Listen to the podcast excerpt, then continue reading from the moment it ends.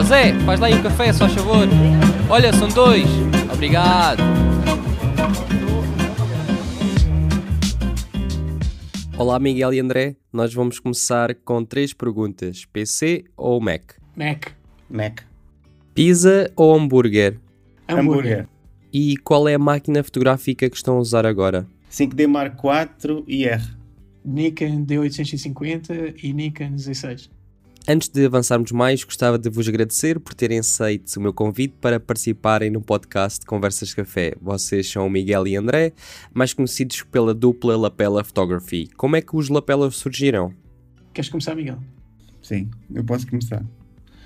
Os Lapela surgiram fruto de uma amizade que se desenvolveu já de alguns anos, desde que nós, como, pronto, abrindo o jogo, temos outra profissão, se calhar vamos falar disso mais à frente, temos outra profissão e aí trabalhámos juntos durante muitos anos. Eu comecei a fazer uns workshops de fotografia e o André também começou o seu caminho, também a fazer mais workshops.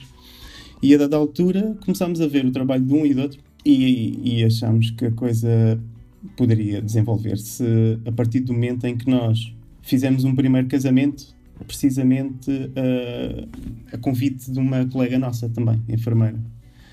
Pronto, e a partir daí a experiência foi fantástica para nós.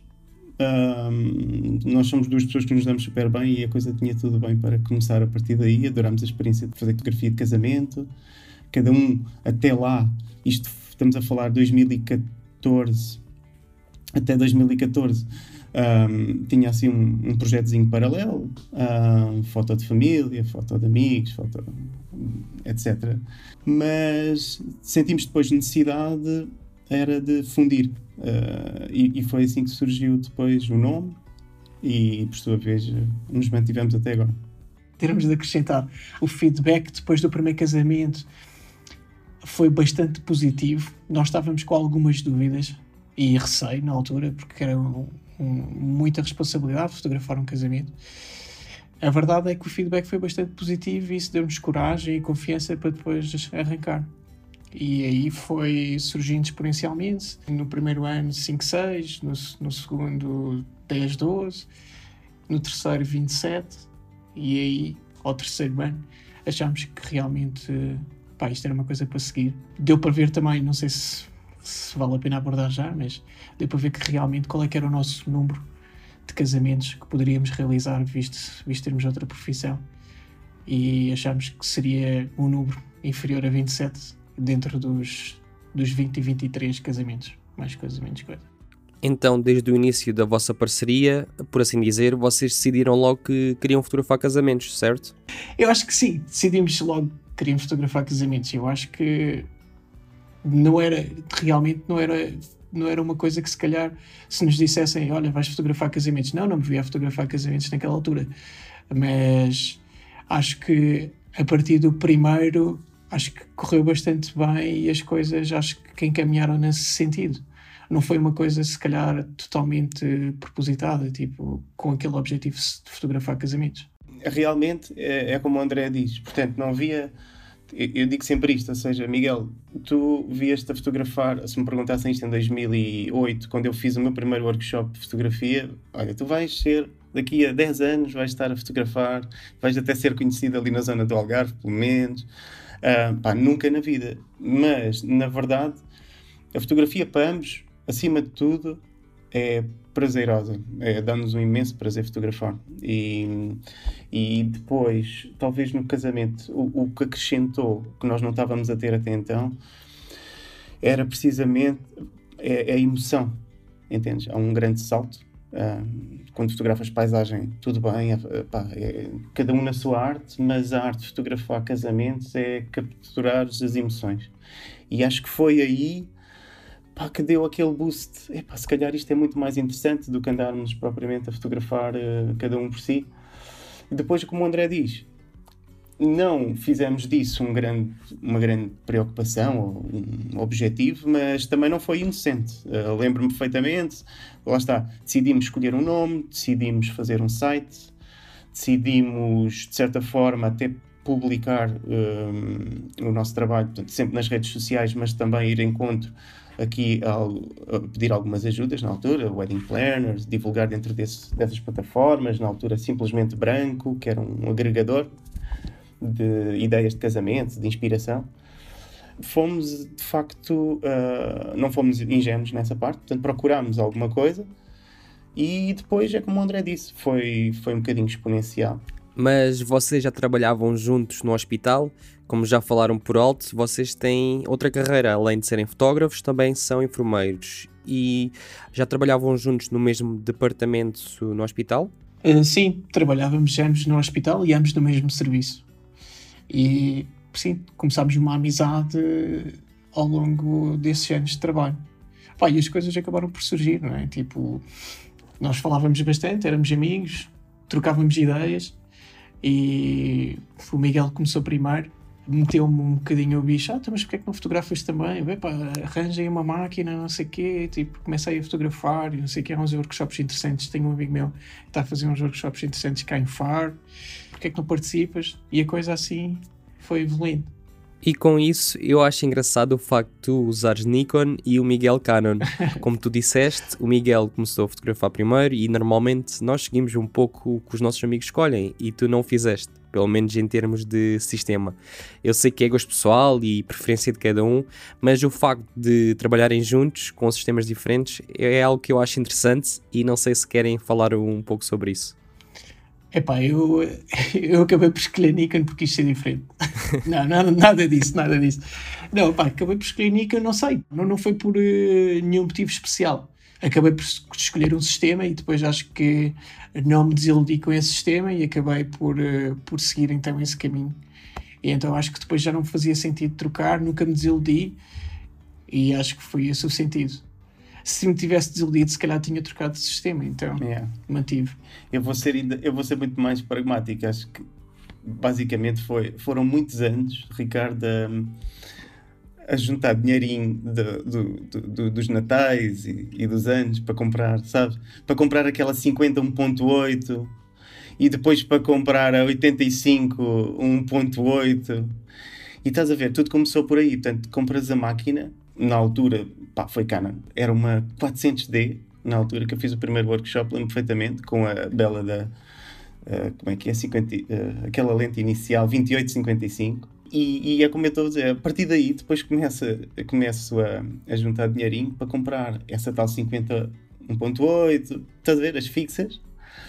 E foram muitos anos um, a comprar novas lentes e ganhas eventualmente depois uma certa amizade, não é amizade, é, há, há uma linguagem, desde, desde os comandos, de, de, os menus, que me vão fa facilitando. E eu, eu, já, por exemplo, já tive uma experiência com Fuji e realmente quando eu preciso fazer a foto na altura certa, e faz muita confusão os settings. Portanto, tirei isso da cabeça, eu vou ficar com Canon e a partir de agora, realmente há uma luta constante entre Canon e Nikon e Suma não lança aqueles megapixels este ano lança para o próximo, se não lança este foco este ano lança para o próximo, portanto há essa coisa de vamos esperar, eu vou ficar na Canon.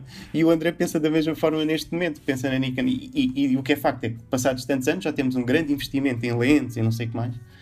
E se tu tivesses que reverter esse processo todo ias perder algum dinheiro ou pá, depois sabes como é que é as sessões uh, as, as, seasons, vá. Tu, não convém andar a fazer grandes mudanças ali a meio da season, uh, não é? Quando estás ali em plenos casamentos, não... Pronto, tens ali algum, algum tempo no inverno em que poderias pensar sobre isso, só que depois implica vender muita coisa, e já não estamos para isso, portanto, deixa de dar agora. e, e cá estamos. Sim, e como disseste bem, há sempre uma fase de adaptação que pode levar algum tempo, e essa é também uma das razões uh, que eu tenho ficado com a Nikon. Embora já tenha fotografado com outros sistemas e como o André mencionou, faz o que eu preciso e não me deixa mal, por isso é que continuo a usar este sistema. Uh, mas voltando ao que interessa, gostava de falar sobre o facto de vocês terem duas carreiras em simultâneo, ou seja, serem fotógrafos a tempo inteiro como enfermeiros. Como é que vocês conseguem gerir isso? Não é fácil gerir, mas eu acho que ambas as coisas dão-nos o equilíbrio que nós precisamos para o nosso dia a dia. Acho que agora já não faz sentido abdicar só de uma, ou só da enfermagem, ou só da fotografia. Acho que para nós os dois falo um bocadinho também pelos dois. Acho que agora as duas são super importantes para mantermos o nosso equilíbrio, até a nossa sanidade mental no dia a dia. Uh, temos um lado que é muito gratificante na enfermagem, recebes muito, dás muito, verdade, dás muito de ti todos os dias, mas também recebes muito, e isso para nós é muito importante. E depois temos a fotografia, onde temos o lado bom da vida, de certa forma. E, e acho que esta união destas duas, destas duas partes faz-nos ser também melhores pessoas, melhores enfermeiros e ao mesmo tempo melhores fotógrafos. Porque conseguimos, se calhar, ver as coisas de outra forma, com outros olhos, relacionarmos de outra forma, uh, estarmos mais próximos das pessoas, que acho que, que é o que a nossa fotografia também quer transmitir. Acho que é um pouco isto. Eu acrescentaria também, pronto, concordo em tudo o que disseste, obviamente. É, é um grande debate que temos há, há muitos anos entre os dois. É, houve muitas coisas na, pessoalmente também que me fizeram quase hum, abdicar da enfermagem. Havia mais óbvia e mais, se calhar até mais fácil, porque de facto uh, tivemos uma, felizmente tivemos alguma ascensão em termos na fotografia e poderíamos certamente fazer vida da fotografia hoje em dia. Mas na verdade, há que dizer também é que, e isto para quem nos estiver a ouvir e estiver na mesma, na mesma posição, portanto, vamos ver fatores, fatores positivos e negativos. Portanto, os fatores negativos, ok, tudo bem, sabemos, se nós nos dedicássemos a 100% à fotografia, iríamos fazer muito mais trabalhos, muito mais. Epá, teríamos muito mais atenção com o site, com entregas, com tudo. É um facto e poderíamos estar, eventualmente, ainda melhor, melhor posicionados no, no mercado, ou o que é que lhes chamem. Mas há um aspecto também positivo no meio disto tudo que é, e, e não sei, isto é o background que, que cada um traz da sua família, etc. Portanto, ambos, ambos os Lapela vêm de contextos muito humildes, uh, de famílias muito humildes. Somos provavelmente aquela história dos primeiros licenciados nas famílias, Uh, e, e, que de onde, de onde, aquele discurso dos pais que é normal terem, opa, vocês optem por um, algo mais fixo, um emprego do Estado, etc. E não vamos ser, ser a escamotear essa, essa parte que é importante para nós. Vendo do lado positivo, Ricardo, a questão é: eu deito-me tranquilo à noite e no dia a seguir não me levanto preocupado a pensar que não caiu mais um pedido e no outro dia não caiu outro e eu começo a estressar e por aí fora. Portanto, repara, há um, há um ordenado fixo que a gente obtém da enfermagem, é verdade, e seguro. Portanto, segurança para nós, tanto para mim como para o André, pá, são coisas fundamentais. E eu agora, enquanto pai do miúdo, é, é, epá, toda outra outras situações que se põem com, com contas fixas para pagar, etc. Eu descanso muito e, e, e, faço a minha vida de acordo a um, um, ordenado, a um X que me entra por mês da parte da enfermagem. A parte da fotografia vai-me dar mais algum, é um facto. Eu não quero nunca ficar dependente da fotografia um, para viver ou para pagar algumas contas fixas. Portanto, é um princípio que eu tenho. E, e daí o que é que acontece? a parte boa disto tudo é teres alguma liberdade para estares mais descansado e, por outro lado, poderes eventualmente, olha, não aceitares todos os trabalhos. Sabes bem, nem todos os trabalhos podem ser tão estimulantes ou, ou assim, portanto, conseguires de certa forma gerir mais e, e, o que o André disse, portanto, é, como é que a gente consegue fazer as duas coisas? Há, uma, há um aspecto fundamental que é um equilíbrio e esse equilíbrio a gente ainda vai aprendendo qual será mas já temos uma ideia. É, é, pá, não podes aceitar tudo. Já tivemos alturas completamente de ruptura, da gente já não se conseguir ver um ao outro, eh, e alturas de estares em casa já quase não dormires. Pronto, e agora estabeleces limites, não aceitamos tudo, pá, e damos outra malta, entregamos trabalhos a ti, entregamos trabalhos a muitas outras pessoas que também nos são amigas. E, pá, e é esse equilíbrio, ou a parte positiva que eu, que eu também quero transmitir é essa. Portanto, deitar, a cabeça na almofada e não se estressar porque não estão a cair pedidos. Se caírem, epá, é, é um regozijo para nós, é, é, é ótimo. É um subsídio de, de férias e Natal a dobrar. é um bocadinho, é um bocadinho. Como o André já tinha mencionado no início do episódio, vocês definiram um limite máximo de casamentos que fotografam, que é 27 casamentos por ano. Sim. E em termos de sessões, também tem um limite para não ficarem subcarregados. E já agora aproveito também para perguntar se fotografam sempre juntos. Uh, Relativamente às sessões, não, a gente não impõe limite, pá. Desde que. Em termos de sessões, até porque em termos de tempo não te ocupa tanto tempo como um casamento, não é? Um casamento vai-te ocupar um dia inteiro, mais a parte da edição. Nós não impomos muito limites relativamente às sessões. E normalmente nas sessões, ainda abordando isso, normalmente costumamos dividir-nos. A não ser que a sessão seja de um casal nosso que irá casar.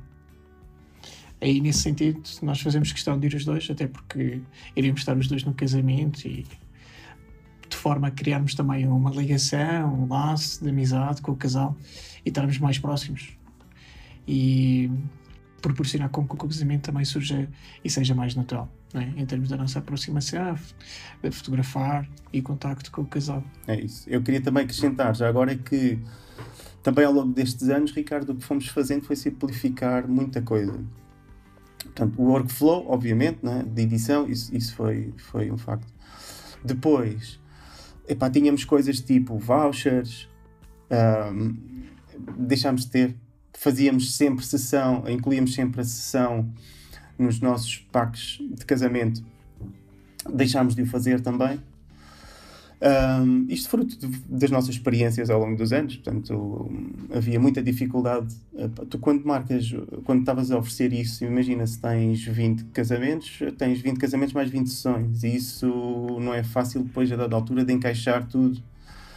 Um, apesar de acharmos que a sessão é bastante importante e o André já, já, já o referenciou. Agora, fomos simplificando isso. uh, para quem nos conhece e quem nos pedir um orçamento, vai ver um, uma brochura muito simples e muito básica.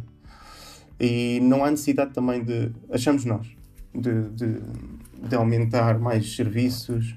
Tipo, não, não fazemos álbuns, por exemplo, é uma, é uma da, das nossas amigas uh, e também fotógrafa que, que, entregamos esse trabalho e é facultativo, o casal decide se quer fazer, se não quer fazer, se quer poupar esse dinheiro, pode fazê-lo hoje em dia em tantas plataformas digitais que existem também, portanto essa é também uma nossa, da nossa estratégia e, e, dessa forma focamos mesmo nos casamentos e em algumas sessões, é facto que gostamos também muito de fazer fotografia de família, este ano fizemos um, mas lá está, nem sempre dá.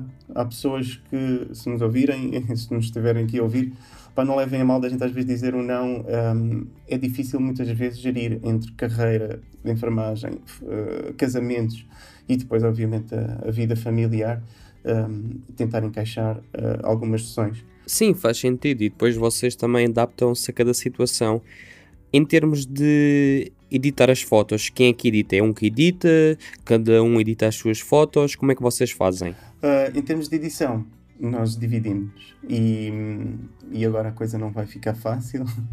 nós somos um bocado exigentes na edição, ou seja, no trabalho que entregamos aos clientes. Gostamos que o nosso trabalho, quer o que é publicado, quer o que é entregue, seja todo muito coerente e que tenha muita qualidade, a máxima qualidade possível. Portanto, não nos preocupamos em termos de seleção de fotografias, aí nós já são muitos anos, nós sabemos o que é que é para aproveitar, o que é que é para deitar fora ou para não integrar. Uh, mas depois tem que haver coerência no, no, muita coerência no, no, trabalho entregue final. E de facto, nós, ao longo destes anos, pronto, fomos adotando algumas estratégias, uma delas fomos criando o nosso, o nosso próprio preset mas por causa de nós termos sistemas diferentes, a coisa nem sempre funciona bem. Então, estamos agora a tentar encontrar algum, algum mais, mais alguma estratégia e de facto, ultimamente já temos estado a adotar, que é basicamente é, portanto, eu edito em casa, na minha casa, o André edita na dele. Um, mas mais ou menos vamos ajustando. Portanto, ao longo, como tu sabes, Ricardo, ao longo de um dia de casamento, tu tens diferentes um, temperaturas de cor. Se, tá, se fotografaste indoor, a preparação da noiva, se fotografaste outdoor, depois a cerimónia. E entretanto, um, o que é que nós vamos fazendo? Nós vamos ajustando. Eu, digo ao André: pá, André, qual é a temperatura que estás, estás a usar na cerimónia?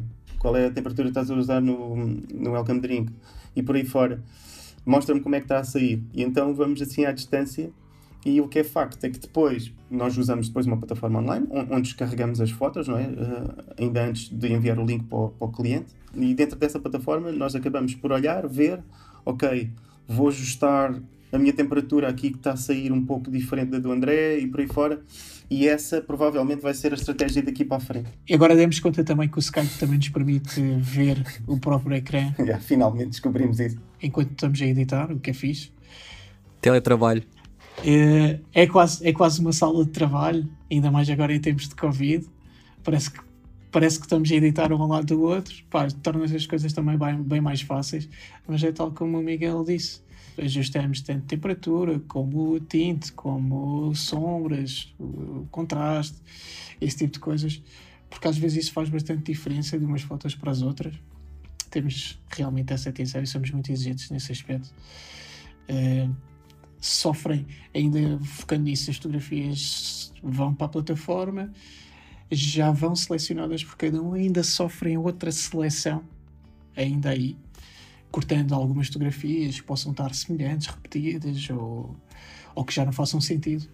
E pronto, basicamente depois é isso. Depois de serem visualizadas por ambos, depois estão prontas para seguir então para o cliente. E como é a vossa dinâmica a fotografar? Porque o Miguel mencionou que vocês durante o casamento falam com o outro para saberem que settings que cada um está a usar na câmera, mas para além disso, quem é que fotografa o quê? Isso está bem definido entre ambos ou decidem no próprio dia? Normalmente a gente para os casamentos leva um walkie-talkie e eu digo, Miguel, estás aí? E ele diz, sim, escuto. Então, olha, fotografa aí a cena do jantar, eu vou ali só ver uma Coca-Cola. Não, não levamos walkie-talkie. Podiam usar. Mas, podíamos usar, podíamos usar, yeah. mas não. Uh, epá, em relação a isso, nós fazemos pedra, papel, tesoura no início da época. A sério? yeah. É pá, porque ambos queremos fotografar uh, a noiva, não é? Basicamente é o que dá mais pique, é mais estimulante, há mais coisas para acontecer, para fotografar. Uh, então no início fazíamos essa escolha e depois as coisas vão seguindo, não é? Tipo, ora, casamento X, tu, uh, Miguel, casamento Y, André. Às vezes costumamos alterar, imagina se são pessoas que nós conhecemos ou que temos já alguma amizade, então aí alteramos. Mas basicamente fazemos assim. E ao longo do casamento, a gente vai sempre falando um com o outro. Já não precisamos de falar muito, porque já são alguns anos a fotografar. Sabemos se um está a fotografar algo, pá, o outro vai fazer outra coisa. Começamos também a ter mais atenção a outro aspecto que nós valorizamos, que é tentar fazer uma fotografia mais criativa, diferente, daquilo que se calhar fazemos normalmente. Então um se calhar fica mais focado numa coisa ou para garantir determinada cena e o outro dedica-se se calhar ali a tentar fazer algo diferente e depois podemos trocar e funcionamos mais ou menos assim. Yeah. No início, a dada altura, é, tu, tu, isto não se, não se ensina, não é, não é, não é treinado. Não, pronto, é, tu vais, vais-te apercebendo que falhaste ali, falhaste lá e vais sempre melhorando. Né? Então havia muito o André entrar nos meus planos, eu entrar nos planos do André, e muita foto para o lixo. Um, epá, e agora é como o André diz: há só uma há, já, já, já só um piscar de olhos quase de, de um gesto de cabeça e, e, já, já toda a gente percebe o que é que cada um tem que fazer. Portanto se eu estou junto ao casal numa cerimónia o André se calhar está a pensar noutra coisa vai fazer um, um grande plano cá atrás e por aí fora. Tentamos tentamos pá, sempre esse é um digamos vá se posso assim dizer, uma vantagem da nossa fotografia, não fotografando sozinho, não, é? não sendo um único fotógrafo, é termos sempre dois ângulos. Nós queremos sempre ter os dois ângulos de cada momento. E, e daí, pronto, se a pessoa começou a fotografar a noiva, uh, está numa cerimónia, provavelmente ela vai se concentrar mais nessa noiva. E se eu estou a fotografar o noivo, vou-me concentrar mais na emoção do noivo. Por aí fora, estás a ver? Há sempre essa há quase esse acordo uh, que não é falado, mas está é, pá, sai, já sai espontaneamente nesta, nesta fase em que estamos. isso depois também influencia a forma que vocês fotografam e a vossa escolha de lentes, porque eu sei que tu, Miguel, gostas de granulares, de usar a 24mm e tu, André, a 50. Corrijam-me se estiver enganado, uh, mas o facto de usarem diferentes tipos de lentes, isso também ajuda a complementar o vosso trabalho de um do outro.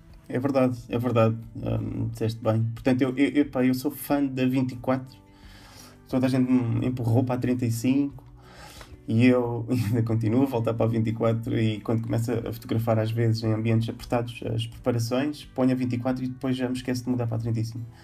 Um, e, e, é um facto. Depois é uma questão de, de gosto e facilidade em fotografar. Eu, eu, por exemplo, reconheço que tenho um grande problema em fotografar apertado, planos, planos apertados. E, e, o André já faz isso bem melhor que eu, e, daí, e daí pronto, acho que há aqui uma, um, um complemento, uma complementaridade entre nós. Sim, não me, não, sei lá, não me faz muita confusão às vezes fechar e, e cortar, e se calhar focar-se só num ponto, não é? Tipo, mas também sinto, também sinto falta às vezes daquele, daquela que a fotografia respire, não é? que tenha tenha espaço, se calhar não seja tão concisa. Se calhar isso também depende daquilo que estamos a fotografar ou daquilo que tu queres dar foco, não é? é do teu objetivo. Mas sim, é, é um bocado assim. O Miguel tem também empurrar um bocadinho para, para a grande angular para comprar uma 28. Disse, não, 28 é que é, 28 é que é, 35 não, mas ali o meio termo entre a 24 e 35, 28 é que é. E eu digo, não, deixa estar a 35, dás dois passos atrás e também. É um bocado assim. E depois não é isso, pá, eu sou o gajo da, da simetria e o André é aquele gajo que já inclina ou que vai buscar outras coisas assim, muito mais puxadas ao, ao lado, tem assim umas abordagens mais criativas, epá, e, e é isso, os lapel é um bocado isso. E eu considero isso uma mais-valia para o vosso trabalho, Miguel, porque dessa forma vocês só enriquecem o vosso trabalho. Para terminar, que dica é que podem partilhar para o ouvinte que queira fotografar profissionalmente e queira ter duas carreiras como vocês têm? Queres começar tu, Miguel? O que é que eu posso dizer? Posso dizer que, primeiro que tudo, é, é preciso muito trabalho. A capacidade de trabalho e, e realmente, pá, tens de dar conta das duas coisas, ponto final. E depois, tens que gostar, sobretudo, de fazer as duas coisas. Porque é fácil tu caíres para um lado, não é? Portanto, ok, se eu não gostasse tanto de fotografar, pá, eu desta altura se calhar já tinha deixado a fotografia e estava só a ser enfermeiro e, dedicar muito à carreira. Por outro lado, é, é, é, há, há, mesmo, isto é, às vezes custa dizer, mas é, há tipo há um 50-50 de gostar das coisas. Portanto, e quando tu estás nesse, nesse equilíbrio, nesse 50-50, não tens a necessidade e a tua cabeça não diz, vai para ali ou vai para ali. Portanto, gostar, sobretudo, tens mesmo que gostar de fazer as duas coisas. Pá, se não, opta realmente por fazer só uma e fazeres ainda melhor. Essa única coisa, pá, mas faz muito melhor. Como nós, epá, no fundo até achamos que fazemos mais ou menos bem as duas coisas, pá, assim vamos ficando. E quem quiser seguir esse nosso exemplo, pá, tudo bem, acho que é possível isto. Uh, é também a mensagem que eu quero passar: é pá, tu não tens que fazer só uma coisa na vida, não é? Uh, é normal que tu, é, levas muita pressão ao longo, ao longo dos anos dos teus pais, dos teus contextos familiares ou sociais, para ires para determinada coisa. E no fundo tu até gostavas de fazer outra e descobres isso, como eu descobri, pá, já foi em 2008 e eu trabalhava desde 2004, entrei no curso em 2000. Portanto, descobri isto em 2008 e achei que, olha, por que não? E, e assim foi. Portanto, gostar muito de fazer as duas coisas é fundamental e tentar fazer o melhor possível. André. Partia do mesmo pressuposto que tu, Miguel. Acho que, essencialmente, em primeira instância, é gostar muito, muito de fazer as duas coisas.